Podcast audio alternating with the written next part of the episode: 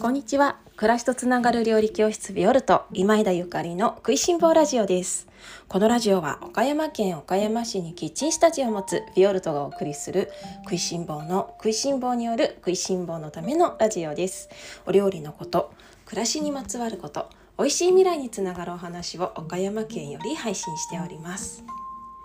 皆様おはようございます。料理家の今枝ゆかりです。本日は10月17日日曜日です。いかがお過ごしでしょうか？今日はレモンとライムってどう違うの？というテーマでおしゃべりをさせていただきます。土曜日日曜日とってもいいお天気ですね。皆様どんな週末過ごされていますか？私は、えー、絶賛 絶賛オンラインレッスンの制作中でございます、えー、料理教室ビオルトでは、えー、キッチンスタジオでのリアルなレッスンにプラスしてオンラインレッスンを制作発売しております。毎月20日に、えその月のねテーマであるレッスンをオンライン上で発売するんですけれどもこちらはいつでもどこでも何度でもご覧いただけるような、えマガジン形式のレッスンすんです、えー、お写真とレシピが、えー、ホームページの中にあるんですけれども載っててねでそちらを見るだけでも作っていただけますしもちろん動画もついていますので私のおしゃべりだったりとかそれから細かなねあの作業内容なんかも、えー、動画の方では確認していただくことができます。でなんといってもあの閲覧期間閲覧期限がないっていうのが、えビオルトのオンラインレッスンの特徴でしてさまざまなねオンラインレッスン今ありますけれどもほとんどのものが閲覧期限がありますよね。ビオルトはここはあの 閲覧期限なくていいじゃんっていう何て言うの？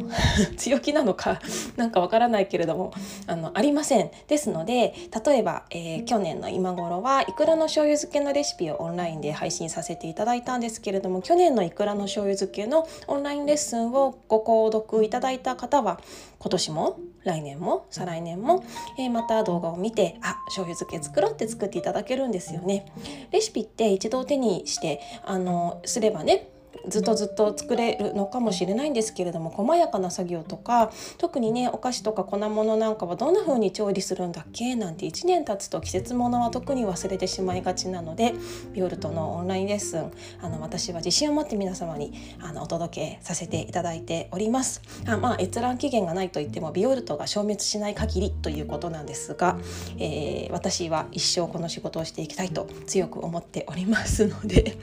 あの安心してご利用ください。さてそれでは今日の本題に移ります。今日はレモンとライムってどう違うのというテーマでおしゃべりをさせていただきます。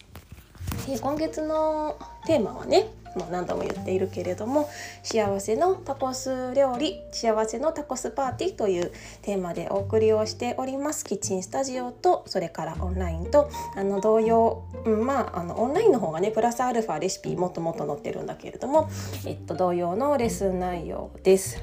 でタコスメキシコ料理といえばライムですね。ライムってあの皆様食べたことあるありますかね存在はねあの皆様、えー、ご存知かと思うんですけれどもそうは言われてもライムってどんなんだったかなっていう方実は多かったりするんじゃないですかね。まあ、このライムっていう柑橘は日本の植物あのフルーツっていうよりかはねあのレモンみたいにそんなに広がっていないし日本人の暮らしにあのなくてはならないものっていう感じではないので、うん、スーパーで見かけてもあんまりねスルーしちゃう人の方が多いと思うしそもそもライムを使う料理を作らないっていう人も特に暮らしに必要ないっていう方も多くいらっしゃるのかもしれません。ただ今月、えー、皆様にメキシコ料理をご堪能いただくためにはうんライムが欲しいなっていうところなんですよね。であのご縁って本当にすごいなと思うんですけれどもあの私がこのタコス料理ねメキシコ料理をやるって決めた途端にねあのお客様からいつもご参加くださってるあのお客様から「ゆかりさん」ってあの広島でねって広島の生口島っていう島があるんですけれどもそちらですごくあの安心な栽培方法でライムを作ってる素敵な方がいるんですっていうようなお話をいただいたの。であのもしよかったら料理教室でねそのライム使いませんかってご紹介しますっていや本当にありがたいことですよね。私あのこのね10月に2021年の10月にメキシコ料理を皆様にご紹介しようって決めたもののライムはどうどうにか見つけなくちゃなって思ってたんです。もちろんスーパーマーケットに言えばメキシコ産の輸入の、まあ、ライム売ってますので、まあ、最悪ねあのそれかなと思いつつもできればまあ、安心安全なもの自信を持って皆様にあのお伝えできるものご家族のもちっちゃな子でも食べていただけるようなものをご紹介したいって私は常々思って料理教室をしていますのであの何かね国産を見つけなきゃって思ってたの国産のライムがあることはあの知っていたんですけれども生産者さんとはつながっていなかったのでどうにかしないとなって思ってたところのご縁だったんですよね。でこの秋に入りましてそのご紹介くださった方からあのちょうどタイミングが合いそうなので一緒に収穫しに行きませんかっていうとっても嬉しいお誘いをいただいたんです。であのちょうどこのまん延防止岡山県のまん延防止もう開けたところだったので、まあ、開けそうなところだったのであの広島までね行って、まあ、広島まで行くって言ってもねその広島駅まで行くのはかなり遠いんですけれども岡山からねその瀬戸内海の島々ですね尾道の方、えー、レモンの柑橘みかんのみかんとかレモンとかを栽培しているような尾道の島々に行くのはそんなに遠くなくって車で1時間半ぐらいなの。でビュンと行ってねみんなでライムを収穫させていただきました。であのそのライムを生産されていらっしゃる方は、えー、野瀬健太郎さんっていう方なんですけれどもあのどこかねこの音声配信のとこ概要欄にも彼のホームページのリンクを貼らせていただこうかと思いますけれども、えー、お父さんの代からずっと島で、まあ、島生まれしだす島育ち のあの高校生高校生まで島にいたっておっしゃってたかな。でまた戻ってきたっていう方なんですけれどもそのお父さんの代からずっと柑橘を育てていらっしゃってでそのお父様の背中を見られてでお父さんも安心安全な農業形態で柑橘を育ててたんだって。でそのねあのまあ昔の有機栽培っていうのは何て言うのかな今ほどねこういうふうに消費者が有機のこと農薬のことを理解していないので、まあ、今もまだまだだと思うんですけれどもかなり増えてきましたよね。あのこの食いしん坊ラジオを聞いてくださっている皆様はあのできればね柑橘なんかあの皮とか使えるし安心安全なね農薬使ってないのがいいよねってきっと思ってる思ってらっしゃると思うんですけれどもそのお父様の代から有機的な有機的なあの完全無農薬ではないんですけれどもそしてあの有機の認証を取ってるわけじゃないので有機とは言えないんだけれどもあの有機認証をを、えー申請したらねパスできそうなレベルの栽培方法をしていてだけどその昔はね昔は、えー、農薬をあまり使わない除草剤を使わないってなるといやーってちょっと周りの農家さんとかにあの煙たがられちゃうわけですよ。いや昔じゃなくて今今もそうかもしれません。実際今もそうだと思います。どうしてかっていうとやっぱり除草剤とか巻かないと下からいっぱい雑草が生えてきちゃうじゃない？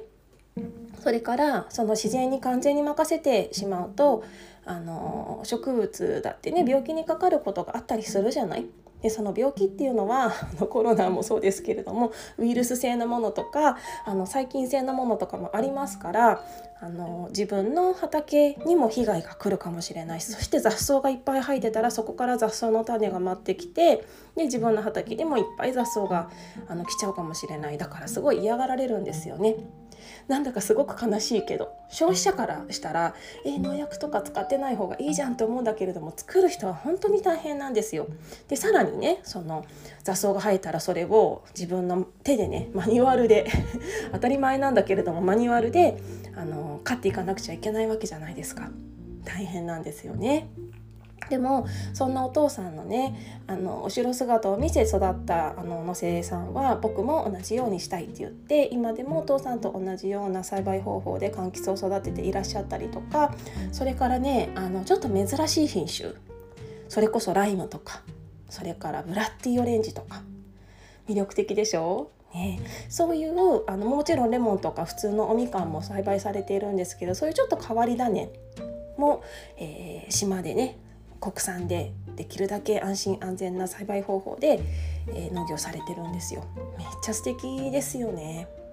で今回の生産のライムを私も岡山にいっぱい持ってきて料理教室の皆様にはそちらをご堪能いただいているんですけれどもそのねあのライムじゃなきゃライムってどんな味ですかとかライムじゃなきゃダメなんですかっていうような質問もたくさん受けるんですね。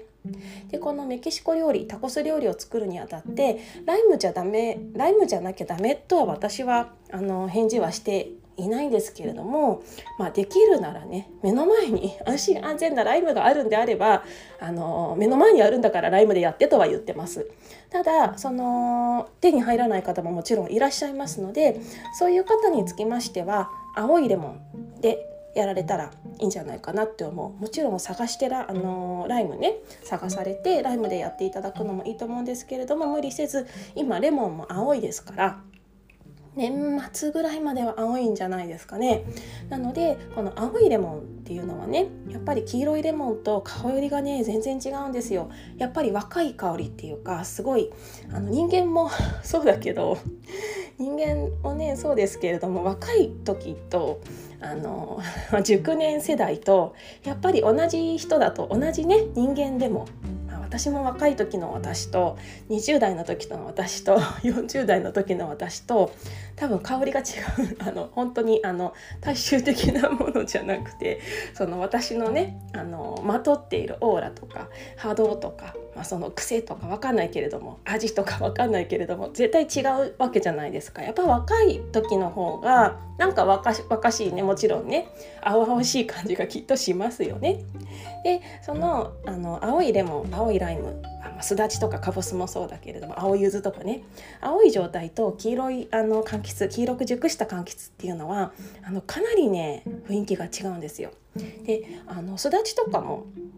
今はね青いんですけれどもあのそろそろ黄色くなってるものも出てきてるんじゃないですかね黄色くなってきますしそれからライムって言ったら私たちは緑色のものを想像しますがあのもちろんライムだって放っておけば黄色くなるんですね。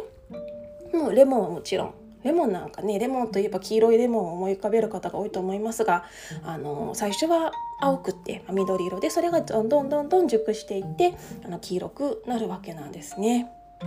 なので、あの青いライム青いレモンの香りをメキシコ料理に使っていただけたらねあの今月再来月、まあ来、来月ぐらい今月来月ぐらいでタコス料理を、えー、ビオルトのレシピで楽しまれる方はいいんじゃないかなと思っております。